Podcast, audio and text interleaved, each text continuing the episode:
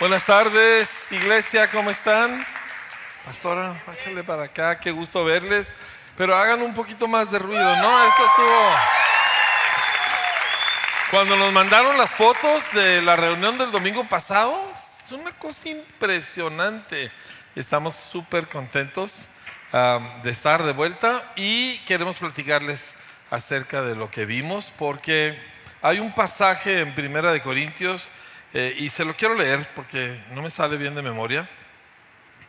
Pero le está escribiendo Pablo a los Corintios y les dice así, a la iglesia de Dios que está en este caso en Parral, a los santificados en Cristo Jesús, llamados a ser santos con todos los que en cualquier lugar invocan el nombre de nuestro Señor Jesucristo, Señor de ellos y nuestro. O sea, nosotros estamos conectados con toda la gente que sigue a Jesucristo en cualquier parte del mundo. Y en estas semanas pasadas hicimos mi esposa y yo un viaje literalmente misionero.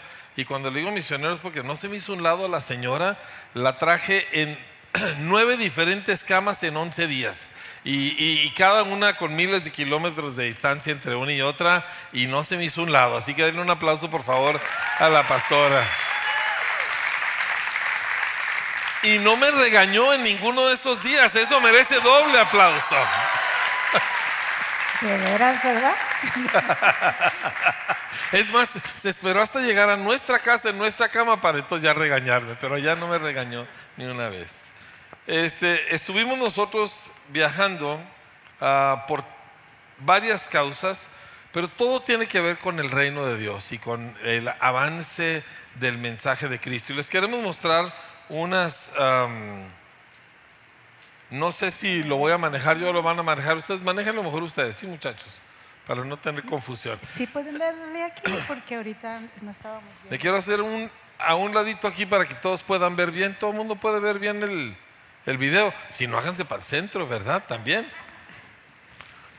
Pero el asunto es que el reino de Dios está avanzando en toda la tierra. A veces en maneras muy eh, espectaculares, a veces en maneras que la verdad pues no se notan tan fácilmente, pero son imparables. Y aquí les quise poner fotos uno de una iglesia en Francia, en el norte de Francia. Francia es un desierto espiritual y sin embargo hay cosas sucediendo ahí Luego aquí en el lado de abajo es una de las mezquitas más grandes que están siendo construidas en Izmir o conocido como Esmirna en nuestras Biblias. Y luego acá tenemos en, en la ciudad de Pérgamo el equipo de misioneros latinoamericanos 21 de ellos que están en Turquía sirviendo al Señor para llevar el Evangelio a ese país. Y finalmente acá abajo, en una reunión de trabajo con pastores y líderes en España que quieren abrir escuelas cristianas. Total, fue un viaje muy este, correteado.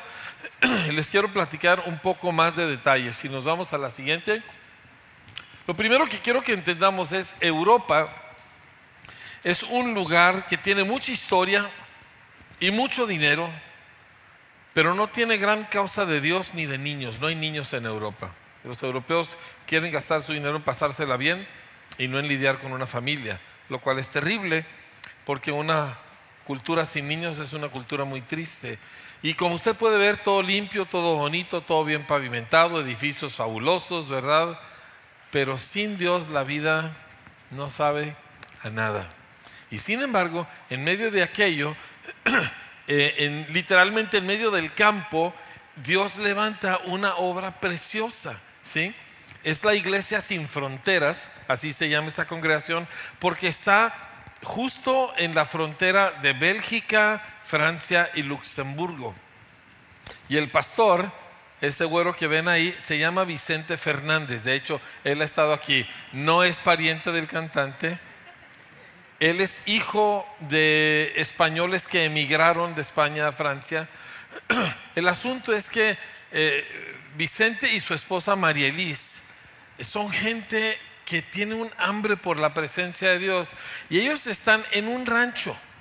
Y uno tiene que irse en una carreterita angosta por quién sabe qué tanto tiempo y luego ah, después llegar a un camino de terracería y luego meterse otro tanto y finalmente llega uno a esta congregación.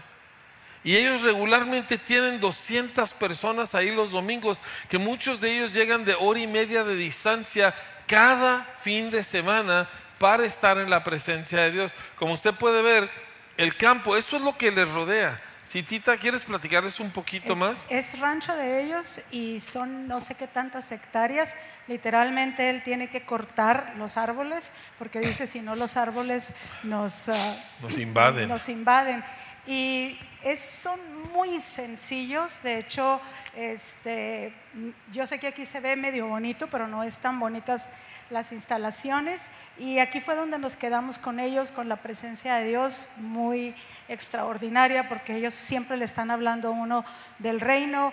Y en medio, lo impresionante es que tú dices, ¿cómo es que la gente llega hasta aquí? Porque tienen que llegar por un montón de terracería y es más, te pierdes, yo creo que ni con el Google, no sé cómo le hacen para llegar, pero bueno, ahí estuvimos y luego de ahí nos fuimos a Izmir. Estuvimos ahí un par de días con ellos y, y repito, es gente del reino. En medio de ese desierto espiritual, porque usted no se imagina la, lo vacío que está Francia del Evangelio y Europa en general, y en medio de ese lugar o sea, es una fuente.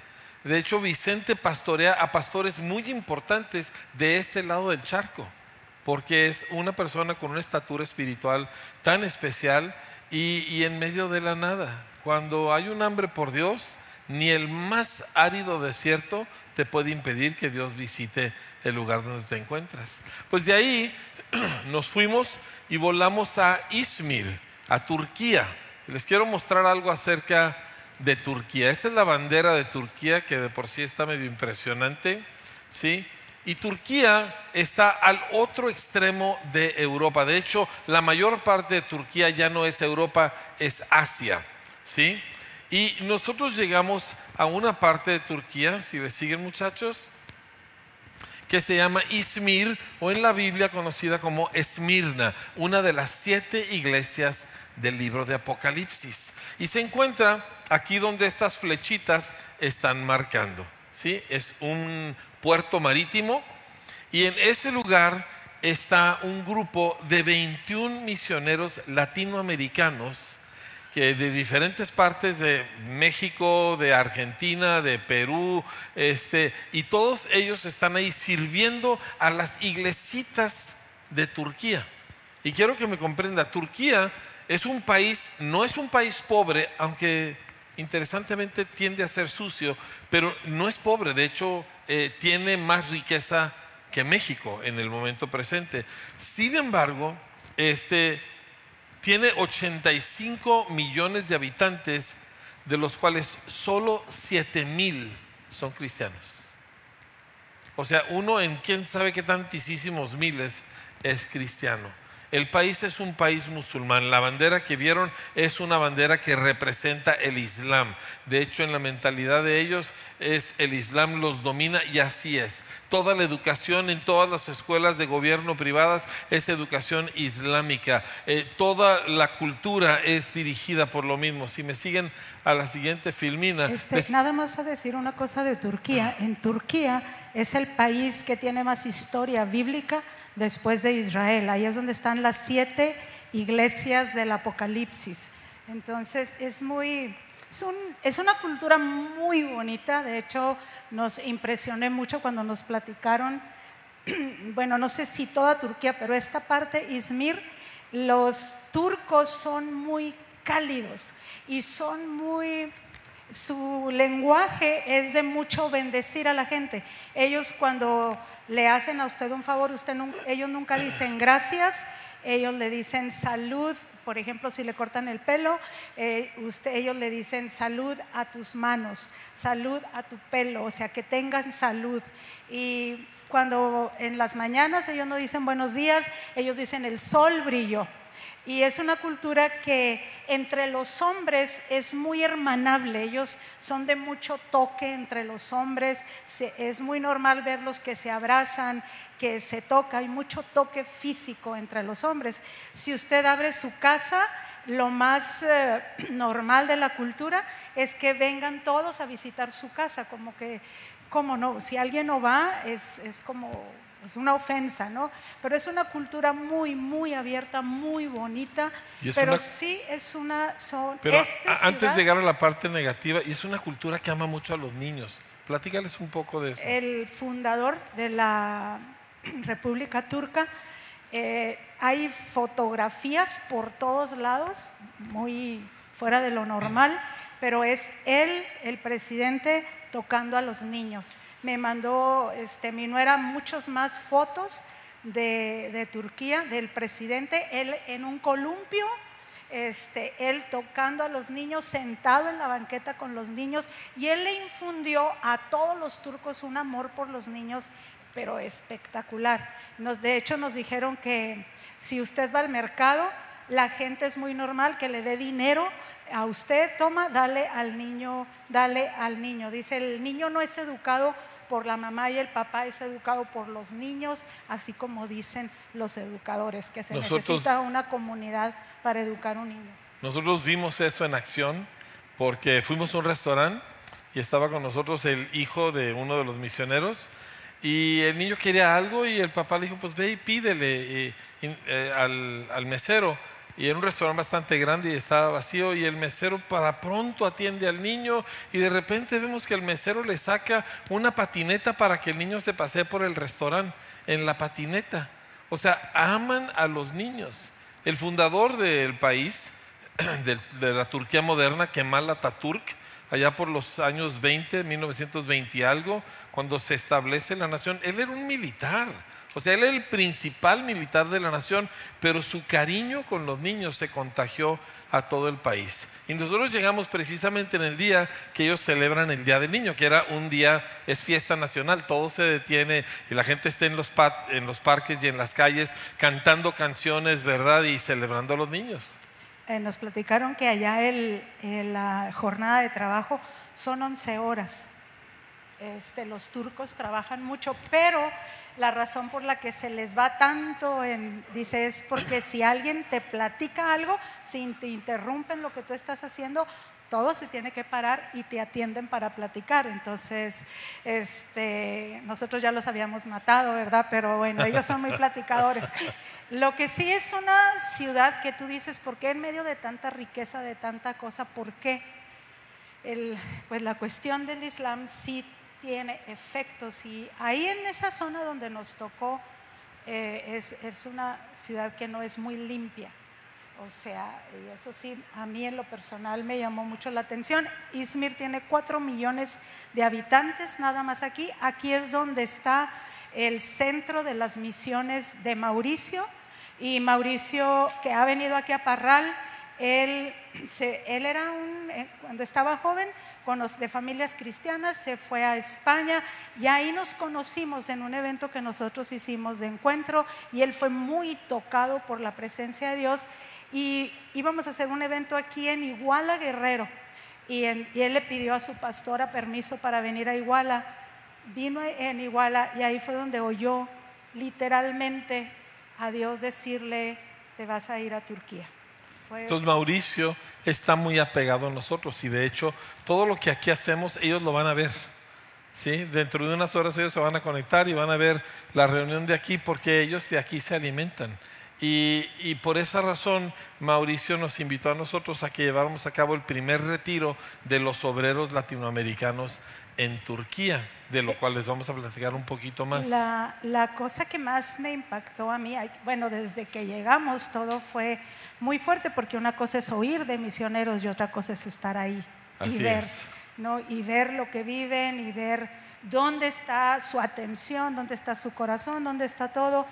Y ellos no tienen un centro donde llegan, ellos tienen varias casas de misioneros entonces, quien va llegando los distribuyen, pero no los vuelven a ver. No es como que les están continuamente este, animando y diciéndoles, o sea, se van y se van a servir a las iglesitas, a lavar baños, a, este, poner sillas. Dice que han tenido que llegar a enseñarles mucho a, estas iglesitas de 15, 16 personas. Les enseñan cómo debe de ser la cultura del reino. Este, y como dice, ven a veces conversiones, pero a veces es muy difícil que los que se convierten se les salga la cultura islámica. Esto es un punto muy importante que quiero explicar. En el Islam, ah, para el turco, amor y Dios no se relacionan. De hecho, una de las ah, fuertes declaraciones del Islam es Dios no tiene hijos. Y si tú llegas a mencionar, aún con esta gente tan bonita y agradable, pero tú llegas a mencionar que Jesús es el Hijo de Dios, te arriesgas a que te golpeen, porque para ellos eso es una ofensa gravísima. O sea, es un ataque frontal en contra de la realidad de nuestro Señor Jesucristo. Y entonces la idea de amor y la idea de felicidad no están relacionadas con Dios. Dios es reglas y cúmplelas a ver cómo te va cuando todo esto termine, pero es muy severo en ese sentido. Entonces, todo esto que hacen con los niños, todo lo bonito que son los unos con los otros, nada tiene que ver con Dios para ellos. Y, y yo les quería mencionar, porque en esta imagen, esta mezquita estaba enfrente del hotel donde nosotros estábamos, pero si usted ve al lado izquierdo hay otro de los minaretes, así se llaman esos tubos altos, y luego acá más atrás hay otro que apenas se alcanza a ver, y luego otro al lado izquierdo, y luego si se va más arriba al final de la colina está otro, y luego si se va usted para acá hay otros dos a mero arriba de la colina que apenas se distinguen, y acá por este lado también hay otro, o sea, a donde usted voltea hay una mezquita. Y cinco veces al día suenan las sirenas de las mezquitas, los, los lamentos, porque el Islam es una, es una religión de mucha tristeza y, y de mucha, la palabra literalmente significa sumisión. Y entonces los llaman a sus rezos que hacen, porque son rezos repetidos, memorizados cinco veces al día. A nosotros nos tocó llegar en el mes de Ramadán, que es el mes del ayuno, donde la gente no come nada. Desde que sale el sol hasta que se pone el sol no puede ni tomar agua. Y, o sea, es, una, es, es muy pesada y domina totalmente a toda la nación y a toda la cultura. Y ahí hay un montón de muchachos latinoamericanos dando su vida para extender el Evangelio a la gente que no lo conoce. En Ahora. esta parte de, de- en Izmir eh, nos platicaban eh, acerca de las mezquitas. Fue una cosa que nos dijeron. O sea, los encargados de las mezquitas, no, no sé, son, no sé cómo se llaman en el Los Islam. imames. ¿Cómo? Imam. El imam. O sea, ellos no predican lo que quieren. El gobierno les dice que prediquen.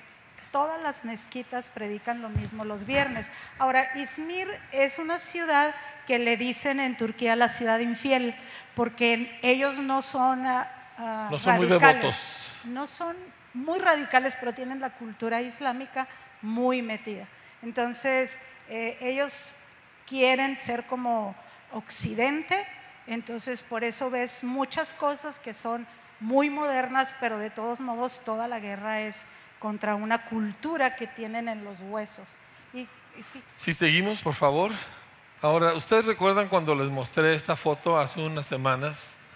Que la más eh, dura placa de cemento no se puede resistir a una plantita porque la planta está viva y el cemento no. Y así es donde ellos están. Es una placa de cemento enorme. Y el siguiente lugar que vamos a ver es la pequeña ciudad de Pérgamo. Es un lugar histórico, es otra de las siete iglesias del Apocalipsis. Hay muchísimas ruinas griegas. Este en particular se conocía como el trono de Satanás. El trono del dios principal de los griegos, Zeus, pero, o sea, fue un lugar de, de conflicto espiritual fuerte. Aquí en el lado izquierdo ustedes pueden ver más o menos cómo es la ciudad y al igual pueden ver piquitos blancos por todos lados, todas esas son mezquitas. Y aquí tenemos al grupo de misioneros latinos en, el- en la casa de oración que ellos mismos construyeron ahí en Pérgamo y en ese cuartito es donde se hace la guerra a favor de la salvación de Turquía. Y les este quiero... muchacho aquí es ah, Mauricio, Mauricio es- el que está sentado, su esposa Brittany es la güerita y su niño Alonso el que está ahí con ellos. Tiene siete años, cuando se fueron a Turquía era un bebé, iban felices. Él ahorita ya está en una escuela musulmana Eh, nacieron dos bebitas que se ven a la bebé. Ella es la mamá de dos gemelitas y, y la, mucha- la jovencita de, de Rosa es otra de las parejas que están ahí con sus dos niños ahí ahorita a cargo de casa de oración. Es muy impresionante ver el gozo que tienen y yendo a esos lugares con sus niños arriesgando muchísimas cosas. De hecho, la, la muchachita de, bueno, es muchachita porque se rete jovencita, llena de alegría y la niña que está ahí con los deditos así, este, a ella se educó con libros águila por un año hace dos años, este, porque no, no, no la habían metido todavía a la escuela, ahorita ya están en, la- en la escuela, pero están procurando ver ¿Qué van a hacer? Porque en dos años más, eh, a los siete años, a todos los niños les enseñan el Islam en las escuelas. Entonces, una cosa de Pérgamo, yo sé que ahí se ve muy, muy bonita, pero es una ciudad muy feita. Parral está hermosísimo. Este, no, no sé, bueno, al final le Al le final se las mostramos. Le mostramos las calles y todo donde está. Ahora, Entonces, yo quiero, yo quiero platicarles un poquito de la historia de esto, porque hace dos años estos muchachos, los que estaban, todavía no llegaban todos, se fueron a Pérgamo a predicar. Y estaban llevando a cabo lo que estaban haciendo, pero no es como aquí, que te paras en la calle y tocas una guitarra y cantas y predicas el Evangelio. Allá la cosa se tiene que manejar con mucho cuidado porque es, pues es ilegal. Entonces, alguien los delató y la policía viene y los arresta a todos.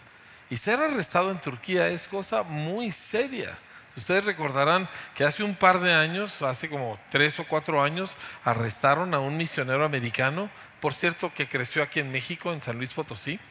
Y, dos años y pico lo tuvieron en la cárcel. Fue una cosa horrible. Tenía sentencia, ¿cómo se dice?, de por vida este, cadena perpetua, no iba a salir. Tuvo que intervenir directamente el presidente de Estados Unidos para que lo dejaran salir y Mauricio se quedó al frente en, eh, de esa congregación. El asunto es este, es cosa seria.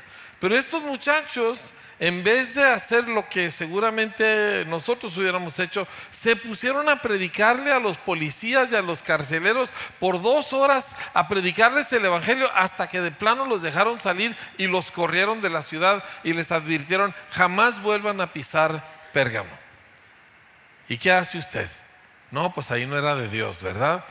Todo lo contrario, empiezan a correr redes eh, sociales a todos sus amigos, vamos a orar por Pérgamo, un montón de gente en todo el continente americano empieza a orar por Pérgamo. Y Dios les mueve a comprar una casita muy fea, ¿verdad? En un callejón horroroso, enfrente de unas ruinas espantosas. Y ahí ellos compran esa casita y luego Dios les suple para que la remodelen por completo, porque cuando ellos llegaron no se veía así. La tuvieron que insonorizar para poder tener sus reuniones ahí y que no se oiga por todo el vecindario y, y vuelvan a tener problemas legales. Y el asunto es de que este domingo antepasado, hace 15 días, fue el primer servicio cristiano donde se predicó la palabra del Señor en Pérgamo, Turquía, en 1500 años. quiero que sepa que tomamos la Santa Cena y fue una cosa, pero impactante ahí, porque empezó Mauricio. eh, ellos son gente muy seria, ellos no son gente de ra, ra, ra, ni de qué padre no la pasamos. O sea, es o estás realmente con la revelación de Cristo en todo tu ser o no la armas. O sea, no la armas en esos ambientes. Y nos empezó a leer un escrito de la crucifixión y de la resurrección de Cristo, o sea, pero Impresionante. impresionante, de, un, de un escrito antiguo. Ahora, la cosa que a mí más me impactó de ellos es que en esos lugares solamente tienes una opción y toda la opción de ellos es una sola cosa, solamente un objetivo tienen, cómo penetramos el Islam. Eh, aunque están en las iglesitas, Mauricio no los está animando ni los está diciendo que vayan aquí, que vayan allá. Ellos están buscando cómo, cómo, cómo le hacemos, cómo penetramos. Y una de, mire, yo quiero que vean la cara. Esta muchacha de aquí. Vea la alegría. Yo quiero que vea la alegría de todos. Bueno, pues ella empezó por dónde me voy y hay toda una comunidad de sirios, de los refugiados sirios, en un lugar pues bastante feo, son cerros y cerros y cerros. De chozas feas. sí, de las casas donde viven los sirios. Y ella se fue ahí para hablar con, con esposas, con algunas mujeres, y empezó a trabajar con ellas, y a trabajar con ellas, a servirlas, este, y todo. Y llegó un momento donde dijo, aquí no la voy a armar. O sea, eh, tienen cerrado su corazón, no la voy a armar y dijo, ¿cómo le voy a hacer? ¿Cómo le voy a hacer? Y entonces Dios le da una idea, ella toca la guitarra y se ¿cómo dijo que se llamaba? Bueno, pues fue con una guitarra y otro instrumento que tenía. Le dijo otra muchacha, ¿y a dónde vas? Dice, vente, vamos otra vez con ellas. Y les dijeron, ¿nos dejas enseñarle música a tus hijos? Y les dijeron que sí. Se meten a las casas de los sirios. Usted no sabe si las casas de los turcos son pues tienen sus carencias, esos lugares son tremendos y ahí se meten para enseñarles música a los niños, para ver y tener la posibilidad de poder compartirles el Evangelio. No saben si van a responder, no saben si no van a responder. Otra de las muchachas también llena de la, de atrás, que todos están con una sonrisa, este, y no era sonrisa fingida porque tienen el gozo del Señor. O sea, no hay de dónde agarrar gozo ahí este, exteriormente. Entonces ella se encontró esposas, latinas esposas de musulmanes, que por causa del Islam ya están todas confundidas, ya no saben que si Jesús es Dios o no, o es un profeta. Unas confusiones de mentes fuertísimas y ella se metió a hacer un estudio muy profundo para decir por qué la Biblia era la palabra de Dios y era la verdad y por qué Jesús era el Hijo de Dios. Pero estudio fuerte, entonces se junta con ellas para librarlas de la confusión. Y le digo, y dime cómo te va. Dice, es un trabajo muy arduo, porque no creo que porque sí y porque sí ahora te voy a aceptar. O sea, viven viven con sus esposos y, este, y viven pues con, mucho dinero. Y así cada uno está busque y busque por dónde, por dónde, por dónde. Uno de ellos dio un reporte que por eso les digo, Dios está moviendo en la tierra, pero Dios está moviendo como dice la escritura, por los estanques, por abajo, por donde, por donde no lo alcanzas a ver. Pero el reporte. El reporte se bautizaron 16, personas. En una iglesia. En, una iglesia en, ese, en lo que va del año. Entonces, ellos se tienen que agarrar eh, el reporte, se, se pusieron a dar los reportes de lo que cada uno de ellos está haciendo para animarse y no irse para abajo. Había un muchacho de Juárez. El de mero atrás del centro de los lentes, él es de Juárez, de hecho su esposa es hija de un amigo nuestro de hace muchos años de Vino Nuevo. Ella nos platicó que eh, Emilio Zamora, nosotros conocidísimo en, en Vino Nuevo, y dice, eh, murió mi abuelo, yo estaba acá, no pude regresar y se le veía a la muchacha, ¿verdad? Estar tan lejos y se te muere alguien pues muy cercano a ella. Y, yo lo veía a él así como, pues a lo mejor les toca verlo ahí en la alabanza que estaba así como, como no sé, su cara. Atribulado. pues o, estará molesto de que estemos aquí, de, de que, pues sí, ¿y ustedes qué nos vienen a decir, verdad? Ustedes no están aquí, algo. Este, y al final, cuando abrimos a preguntas y, a preguntas y respuestas, me dice, dígame qué hago para conservar la esperanza y no irme para abajo cuando no veo nada de fruto en lo que hago. Lo que es este, importante en esta pregunta es que no está preguntando de una situación de que no he podido sacar adelante mi carrera, de que estoy batallando para pagar mis cuentas. Está hablando de que estoy compartiendo el Evangelio y no estoy viendo resultados. Porque todo el enfoque de todos estos muchachos es llevar el Evangelio. No es otra cosa. Y eso es el punto crítico para nosotros aquí. Porque tú puedes tener una forma de cristianismo, pero si tu enfoque está en el lugar equivocado, realmente ya no tienes cristianismo. ¿sí? Y estos muchachos, su, carga, su, su, su angustia es cómo le hacemos para que el Evangelio sí penetre las barreras de que la gente tiene y cómo para que ellos puedan creer, porque pues están perdiendo sin Cristo. Es una guerra, necesitas palpar ahí para que puedas entender lo que estas gentes están este, penetrando, luchando. Pero lo más increíble, y, y pues sí sientes mucha vergüenza con el Señor cuando llegas aquí, pues porque nosotros, ¿verdad? Peleando porque nos vaya bien, por tener casas. A, a Mauricio le tocó el terremoto, creo que de hace dos años, fue un terremoto impresionante en Turquía. Ellos estaban arriba de su departamento, estaban, era la casa de oración, estaban orando y dice, el edificio donde estábamos se partió en dos, no se cayó porque estábamos orando y, y dice que los misioneros que estaban ahí, pues lo único porque les empezaron a decir que se salieran y lo único que hicieron fueron aventar unas sábanas ahí, lo que pudieron, pusieron en las sábanas y salieron y este, le dije, perdiste tus muebles, perdiste no me quería decir, ¿verdad? Porque ellos no son de autolástima y dice, sí, perdimos la mayoría de nuestras cosas. Nos, fueron nos llevaron a su departamento ahora y pues un departamento pequeño, de hecho muy barato, ¿verdad? O sea, cuando se quiere, vamos a levantar gente para irse a Turquía, no es tan caro vivir allá, 200 dólares el, la, renta, renta pero totalmente minimalista, o sea, y no minimalista por, por, gusto, sino la, el escritorio, la silla, eh, no hay adornos, eh, todo impecable, eso sí, pero cero, cero lujos ni nada, y una alegría ellos, pero lo que más me, me podía ver a los muchachos, me mandó alguien de aquí de la congregación y doy muchas gracias por las oraciones y por los mensajes que nos mandaban. Alguien me mandó decir, dichosos son los pies de los que llevan las buenas nuevas y volteé a ver los pies de todos los muchachos, nosotros peleándonos, ¿verdad? Por el tenis de moda y el otro y, el, y los zapatos de, los muchachos, este...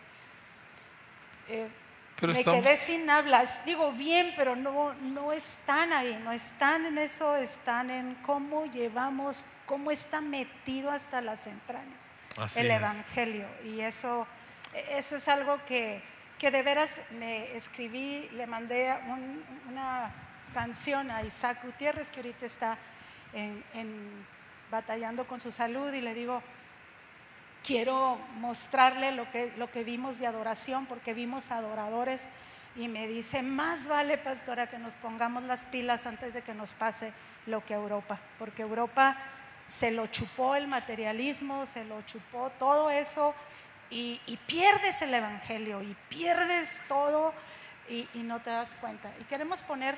Si me ponen la siguiente, por favor. Aquí estamos nuevamente con el equipo. Como ustedes pueden ver en la foto de aquí abajo, este es desde arriba del techo de la casa de oración y como pueden ver está enseguida de una mezquita. O sea, todo el día este, te enfrentas con eso. Este, este es el equipo en, el callejón donde está la casa de oración, que el lado derecho es una ruina total y pues como ustedes pueden ver no es un lugar muy bonito, pero queremos que vean un poquito de la adoración entre este grupito que no tiene ninguna circunstancia externa por la cual adorar al Señor. Por favor.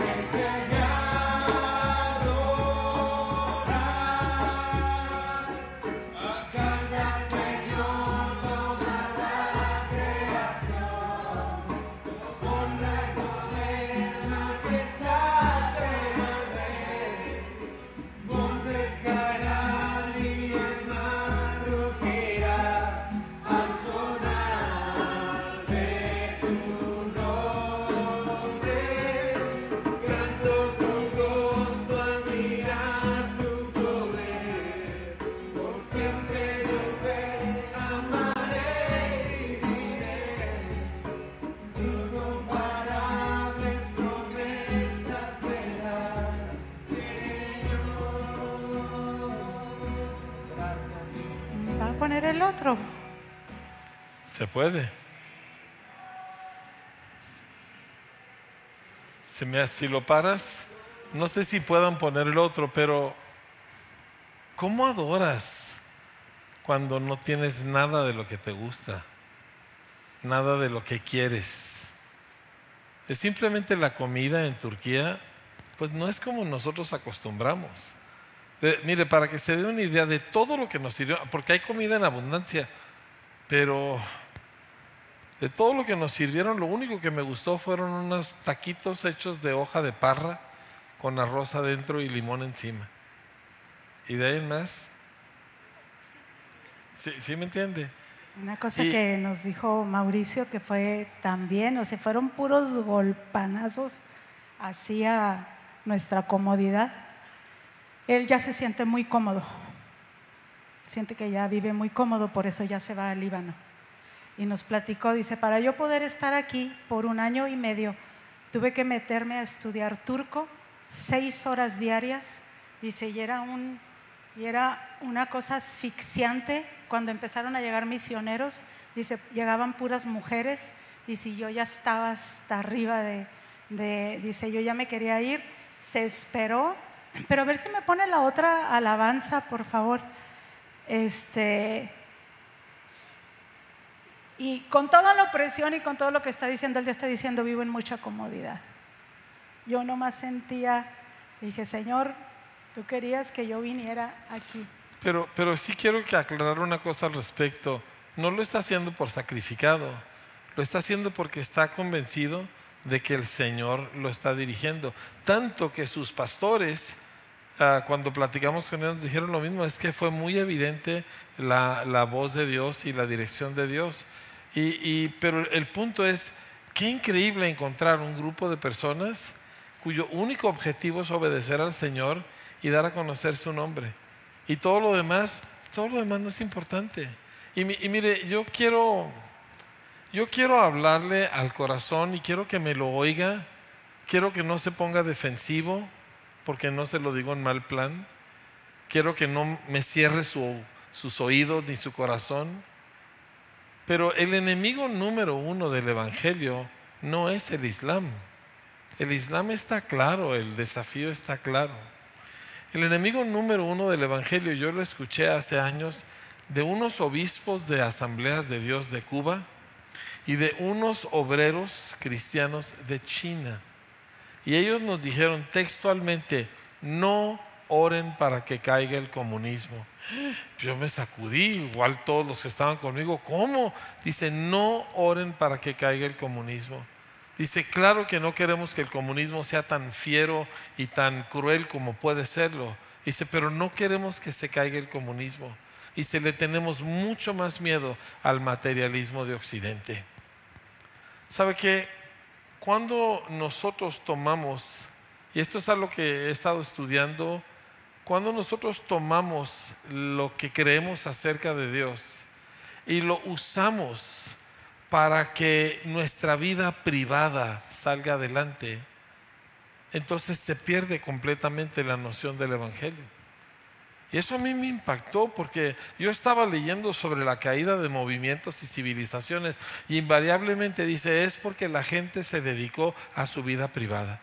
Quiero que salga adelante mi carrera, quiero que mi hijo se porte bien, este Dios ayúdame para eh, pagar mis cuentas, ayúdame para sacar adelante este nuevo negocio y todo el enfoque en mi vida privada. Ese es el enemigo número uno del Evangelio. Eso es lo que mató a Europa eso es lo que está matando a Estados Unidos y ese es el peligro principal para nosotros. Y en nuestra cultura, nosotros así creemos en Dios. Nosotros que Dios creemos que Dios se trata de Dios, ayúdame con mi situación, Dios ayúdame con lo mío, Dios concédeme la clase de matrimonio que yo deseo, Dios concédeme la clase de trabajo que yo quiero. Y pensamos que eso es correcto. Y, y no me malinterprete, ninguna de esas son cosas malas, y ya algunos se me están cerrando. Escúchame, soy su pastor, le quiero ayudar. Le digo esto y se lo digo con todo mi corazón. Porque cuando uno permite que la bendición material que nos rodea nos desvíe, entonces, aunque tengamos nosotros la forma del cristianismo, ya no tenemos su esencia. Esta es la esencia. Gente que entiende, no, es mi vida para el Señor, no, es mi vida para su causa, es mi vida para su evangelio. Yo todavía me acuerdo con mucha emoción cuando un misionero amigo nuestro que estaba en las islas del Pacífico y él firmaba sus cartas, mi vida por el Evangelio. Y yo dije, eso, eso es.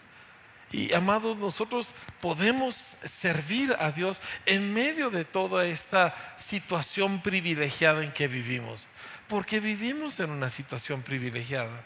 Ve el auditorio donde está, las sillas donde se sienta, tenemos aire acondicionado, bonitas luces, instrumentos, salimos a la calle, podemos cargar nuestras Biblias si queremos, podemos pararnos en la esquina, tocar cantos, repartir folletos, predicarle a la gente y, y no hay ningún problema.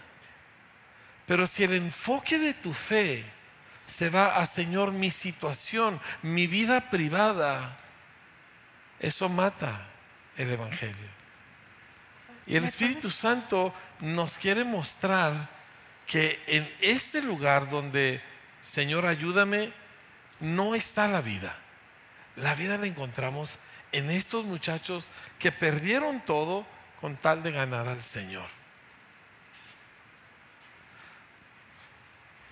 Nos van a poner otro de los cantos de ellos.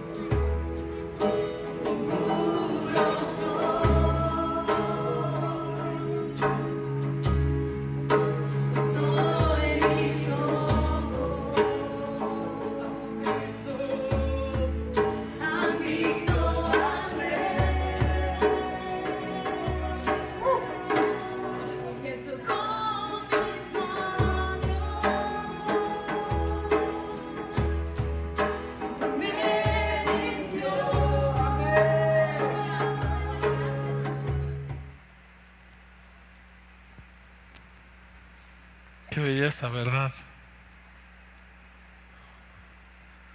Sin todas las cosas que nosotros consideramos esenciales para nuestra felicidad. Y es que no son, no son esenciales. Es más, no aportan nada a nuestra felicidad.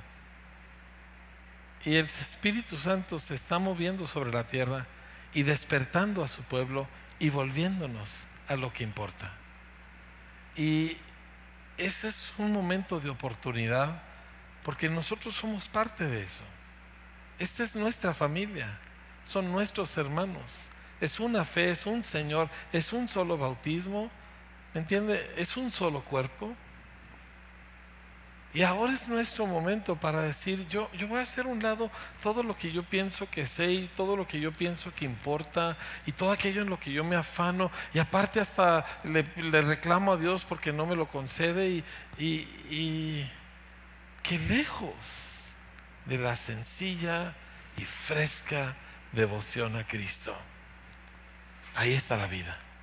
Y cuando tú ves gente, por ejemplo, Britney, que es una muchacha llena del Espíritu Santo, un gozo tremendo. Siempre. Dice, a mí me encanta Turquía, y a mí me encanta la comida turca. Y yo, Señor, yo necesito más Espíritu Santo porque a mí no, no me gustó, ¿verdad? Y, pero es que la vida está en Cristo, no en todo el montón de cosas que el mundo te dice que le tienes que pedir a Dios.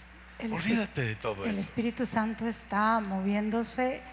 Le doy muchas gracias a Dios porque me llevó en medio de, de, tanta cosa y ver y palpar y, ver esa alegría y ese gozo en gente que no sabe qué va a ser su futuro. Y pasamos un incidente, nos llevaron a un restaurante y el mesero hablaba español.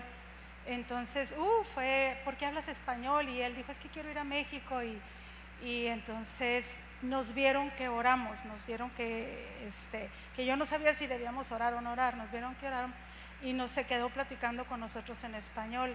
Para el ratito nos lo quitaron, pero, pero muy fuerte, ya nomás se quedó muy serio saludándonos de lejos. O sea, no sabes qué te espera. Algunas de las muchachas me preguntaron, este, dígame, nos gustaría casarnos, pero, pero ellos tienen que ofrecer sus, ah, proyectos de casarse o no, porque ellos están sembrados con entrar y penetrar el, el Islam. Y eso es lo que para mí es más importante que nosotros, a través de esto, nosotros hagamos que nosotros podamos quitar nuestros ojos de tanta cosa que no nos va a llevar a ningún lado. Y, no nomás no nos lleva a ningún lado, nos mina la fe. Vimos en España también, después de ahí fuimos a España, estuvimos eh, con, una, este, con una convocatoria. Hicimos una reunión ah, con gente interesada en educación cristiana en España. Originalmente queríamos hacer un evento para promover, pero nos dimos cuenta que nosotros no sabíamos suficiente de lo que ellos enfrentan para poder hacer un evento. Entonces eh, convocamos a estas personas a una junta, pero Dios trajo gente que nosotros no esperábamos, que de hecho ni siquiera invitamos, ¿verdad? Por ejemplo, uno de ellos, el muchacho del lado derecho, se llama Claudenir y él es brasileño, ha vivido muchos años en España, ahora vive en Portugal y manejaron toda la noche él y su esposa para estar en la reunión.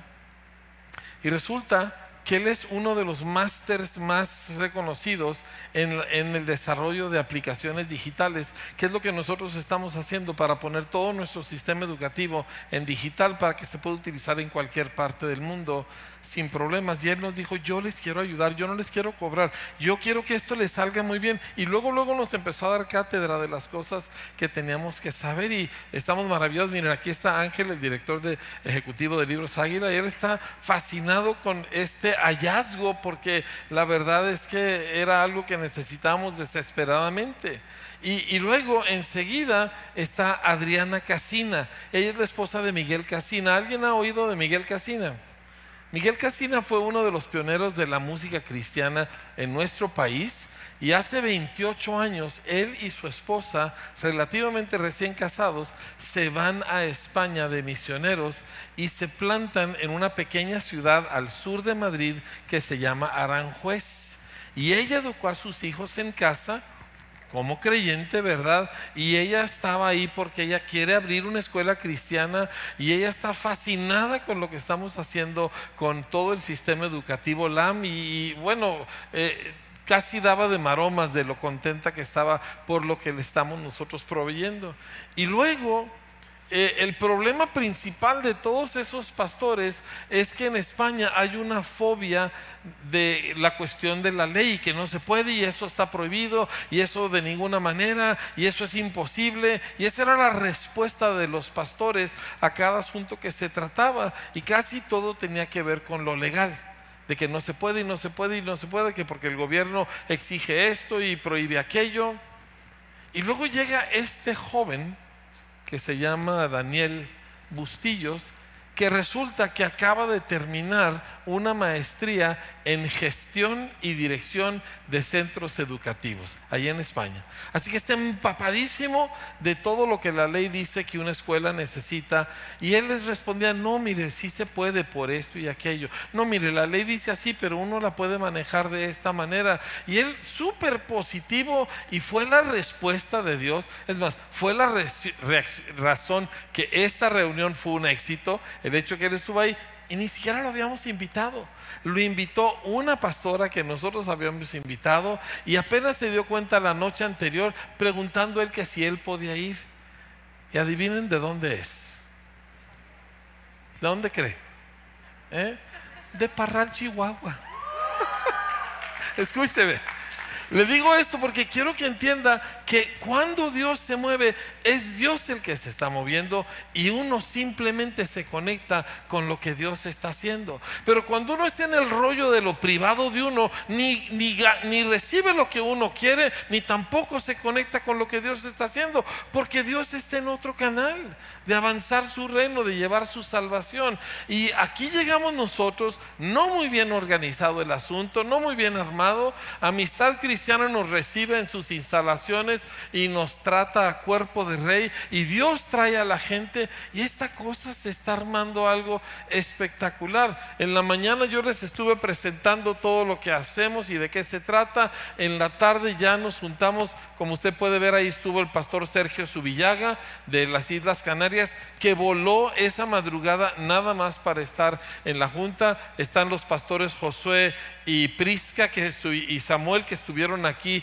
en Parral hace varios meses, la pastora Marta Sánchez, que ella también estuvo aquí en Parral el año antepasado, y así por el estilo, y el asunto, y, los representantes de una escuela cristiana que ya está funcionando, aunque es una escuela americana, pero ya está funcionando ahí en Madrid.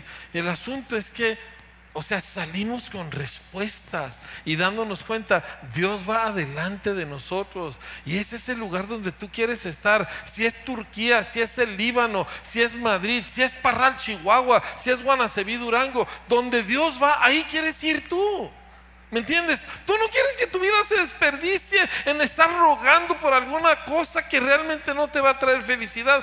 Tú lo que quieres es averiguar qué está haciendo Dios y por dónde va Dios y yo quiero estar metido ahí porque es donde está la vida, es donde la gente es feliz y que es un desafío. Claro que es un desafío. Pues, no tendría chiste si no fuera. ¿Me entiende? Y esto no es cuestión de edad, porque yo no sé si se fijaron dentro de la gente en la casa de oración en Pérgamo, estaba una señora ya muy grande de edad, argentina creo la señora, ¿verdad? Y, y no importa si eres hombre o mujer, soltero, casado, joven o viejo, el asunto es de que donde Dios va, Ahí es donde nosotros queremos estar. También en Madrid nos atendieron las que la pastora Rebeca asignó, que nos atendieron fueron dos misioneras mexicanas, este, servidoras impresionantes. Y bueno. Les quiero enseñar lo que sigue. ¿Sí? Aquí le quiero enseñar porque quiero que entienda que el reino está avanzando el reino de Dios no se detiene. Y esto es España.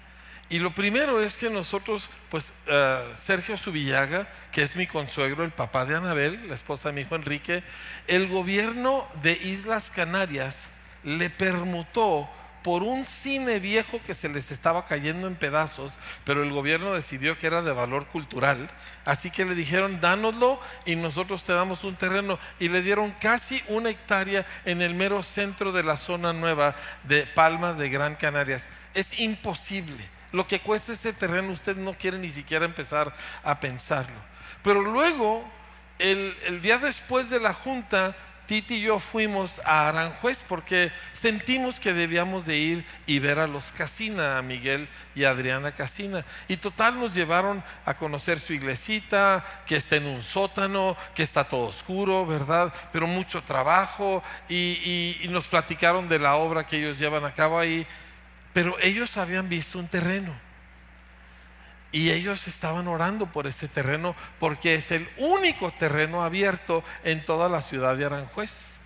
Y total, después de mucho tiempo orando para que nadie lo compre, averiguan que le pertenece a un sacerdote católico. Entonces van con él, hacen amistad con él, ¿verdad? Y él les dice, pues sí, el terreno está en venta, pero, ay, dice, el, problema, el terreno tiene un problema porque está con una especie de restricción oficial donde solo se puede usar para construcción de iglesias o escuelas u hospitales. ellos dijeron, ay, pues qué lástima, ¿verdad? Total, por tener esas restricciones se los ofreció muy barato, a un montón de dinero que usted no quiere ni saber cuánto. Y ellos terminaron pagando la sexta parte de esa cantidad ya de por sí.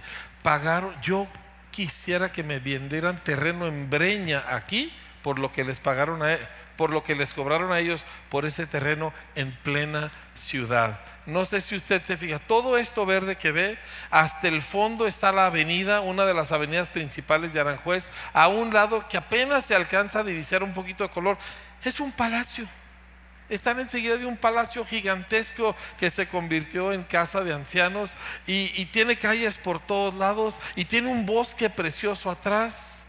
Ellos querían que estuviéramos, hasta nos grabaron, dijo, lo único que queremos es que oren y por favor necesitamos, este, queremos oír todo lo que van a orar. Yo, yo me solté llorando porque tenemos muchos años, bueno, mi marido más, yendo a España cada año viendo la situación de la iglesia española, de la iglesia, y, ver esto era insólito. Pero ahora la fe que necesitan para construir y ellos quieren que nosotros seamos eh, los, pues que les ayudemos de todo lo, lo de... Por eso vino Ángel, Ángel ni siquiera sabía que venía porque tiene que abrir muchas escuelas en muchos lugares. España. Son casi este, tres hectáreas adentro de la ciudad de Aranjuez es una cosa absolutamente imposible. Y cuando estábamos ahí, yo le digo a Tita, ¿cuántos otros milagros ya estarán sucediendo de los cuales todavía no nos damos cuenta? Para decirles de nuestras, para que sepan, no es parte de nuestras primicias se fueron a al terreno de arriba. terreno de arriba, de, la, de Gran Canaria. Así es de que ahí están nuestras primicias, ahí con esos dompes apenas van ahí, todavía faltan, este, van a necesitar mucho apoyo y acá también. Y, acá les quise poner fotos de las dos iglesias donde estuvimos el domingo pasado, eh, la pastora y yo. La de arriba es amistad cristiana, ¿sí? Y ahí estuvo la pastora.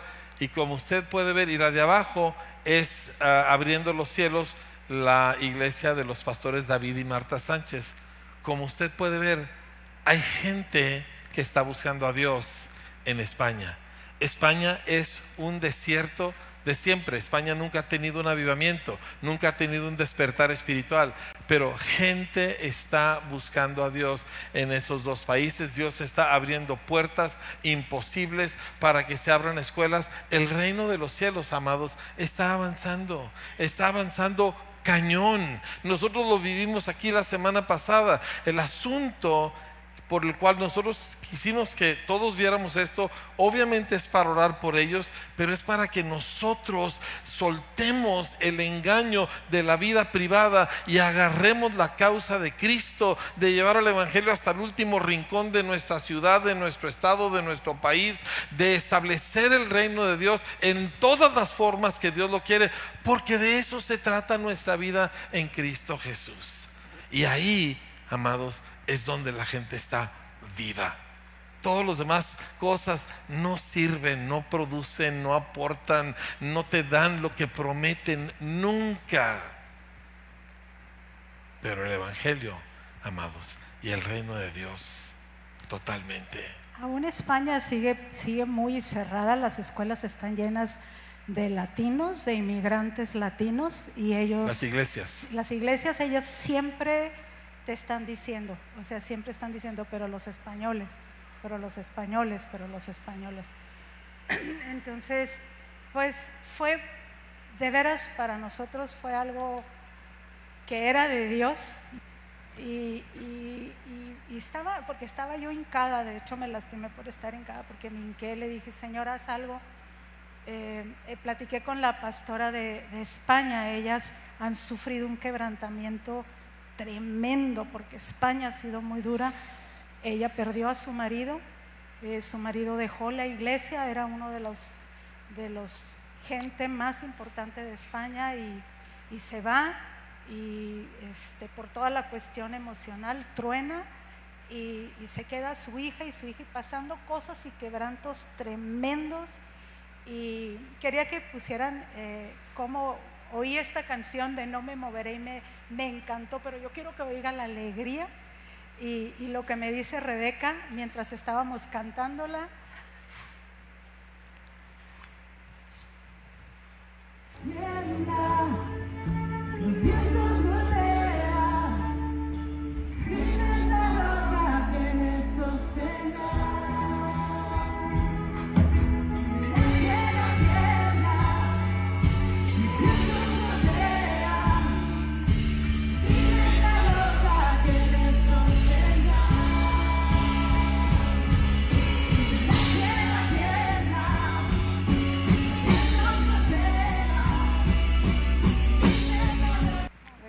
Volteé y me hace, no me moveré. Este, me dice, pues estamos cantando, no y voltea, y no me, me lo pone en la cámara y dice, no me moveré, no me moveré. Y así, eso es lo que queremos nosotros, despertar en el espíritu de todos nosotros un anhelo por un verdadero cristianismo, un verdadero anhelo por el Espíritu Santo, porque eso es el Espíritu Santo. Cuando todo, en donde tienes tu mirada, todo se fija en un solo lugar, que es Cristo Jesús. Así es. Y, y que salgan cosas, yo, o sea, no, no puedo decir muchas cosas porque no quiero mi carnota, pero me dan ganas de decir, me dan ganas de decir, quiero una ofrenda de los mejores, chiple. sí, de, de los mejores tenis y mandárselos a los muchachos de Turquía. Sí. Hay una cantidad de jóvenes, miren, yo vengo, ya sé que estoy loca y es lo único que les he dicho a todos, pululan los jóvenes por donde quiera y luego saber que no están cerrados, saber que no son radicales, o sea, pero miles y miles y miles de jóvenes por todos lados, universidades y todo. Yo le decía a, Mauricio. a Mauricio, Mauricio, vamos a hacer un encuentro aquí, si llevas esa adoración de la casa de oración y que la oigan todos esos jóvenes, se van a traer y se van a convertir. Y, y nomás se me quedaba viendo así como diciéndome, pastora, yo me voy al Líbano. y luego yo, Pues "Pero también en el Líbano. no, pero es muy impresionante la cantidad todavía de gente en el mundo que nos está esperando. Y queremos hacer un llamado a tu corazón, a nuestro corazón, a mi ser sacudida de tanta cosa y que haya una sola cosa delante de nosotros, que sea es. llevar la salvación a todos los rincones de la tierra, que dejemos de llorar a que no tenemos esto y no tenemos lo otro y, y dejemos de llorar que no nos va a pasar nada si no gastamos en ropa en todo el verano, creo que tenemos suficiente y poder ahorrar dinero para enviarlo a misiones o mandar misioneros, hacer algo que de veras nuestra vida valga la pena. es. Entonces, ¿por qué no nos ponemos de pie?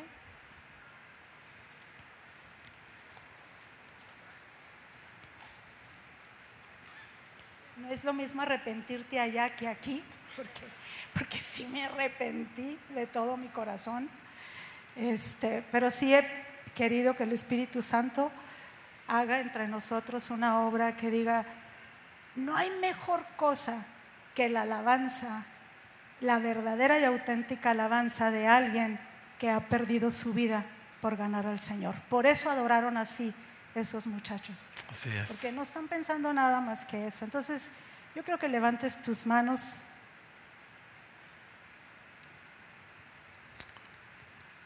Amado Padre, nosotros sí podemos llamarte Padre. Sí, sí. Y tantos millones, incontables millones en el mundo que no te pueden llamar Padre, que están sin esperanza y sin Dios, en un mundo, Señor, que se los está tragando y no tienen a dónde voltear. Y nosotros te conocemos y tenemos acceso a ti. Y podemos llamarte Abba, Padre. Ayúdanos, Señor, este día a despojarnos de todas las tonteras, Señor, que nos tienen distraídos. De todas las cosas que sentimos que necesitamos que no son absolutamente importantes para nada, Señor. Y que nos están chupando la vida. Ayúdanos, Espíritu Santo, a ver el valor incalculable de Cristo y su Evangelio, sus buenas noticias, y entregar nuestra vida a ellos, Señor. Padre, yo probé algo tan, tan singular en las vidas de estas gentes, Señor. Con tanta pureza su devoción a Cristo en Turquía, en España, en el desierto de Francia, Señor. Y nosotros aquí en circunstancias tan favorables, con tanta bendición en tantos sentidos, Señor, y, ayúdanos a poder darte nuestro todo en medio de circunstancias tan favorables. Yo quiero que le digas al Señor de tu corazón, con tus palabras, Señor, tú eres la razón de mi vida. No eres el medio para alcanzar algo, tú eres la razón de mi vida. Úsame para darte a conocer. Úsame para que otros sepan. Úsame para que otros crean, Señor.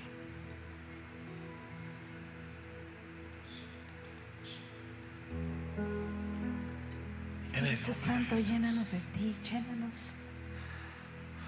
Y muéstranos a Cristo, Señor. Que nuestros ojos solamente estén en ti, Señor. Que podamos reflejarlo a Él, ser una luz donde quiera que vayamos, porque tú nos has comprado con sangre a cada uno, Señor, con un propósito, Padre para la gloria de tu nombre en Cristo Jesús. Todo aquello que deseamos, Señor, en las sensaciones de sentirnos bien, de que nos vaya bien, no son comparables, Señor, con la riqueza de ver al Rey. Y pido que levantes nuestros ojos a ti, Señor, a tu majestad, a tu belleza, en el nombre de Cristo En el nombre de Jesús. Nombre de Jesús. En el nombre de Jesús. Si con tus ojos cerrados quiero que me escuches. Hay un corito viejo que decía, en Egipto esclavo fui. Dice, pero libre tú me hiciste libre y rotas fueron las cadenas que tenían atado a mi corazón. Y como yo me iba a imaginar que podíamos estar en una iglesia bonita y tener muchas cosas a nuestro favor y otra vez estar en esclavitud. Pero tu Espíritu Santo está aquí, Señor, para romper las cadenas que nos atan a cosas que no importan, a cosas que no llenan, a, cosas que no sacian, Señor. Tu Espíritu está aquí para hacernos libres otra vez. Y yo, Señor, levanto a ti mis manos y mi corazón, Señor, y yo agarro, yo echo mano de esa libertad con la que Cristo vino a hacerme libre. En el nombre de Cristo Jesús, Padre, sean rotas, Señor, todos los afectos, todas las ataduras, Señor, a cosas, a viajes, a placeres, Señor, a posesiones, a logros, todos que ning- ninguno de ellos puede saciar, Señor. Solo tú satisfaces. Solo tu propósito permanece, Señor. Levanta conmigo tus manos al Señor, palmas abiertas, extendidas hacia arriba, en señal de ofrecimiento, y decirle, aquí está mi vida para ti, Señor. En donde me quieras, Señor, para llevar tu evangelio a los que no te conocen, para servir tus propósitos eternos en la tierra, Señor. En el nombre de Jesús.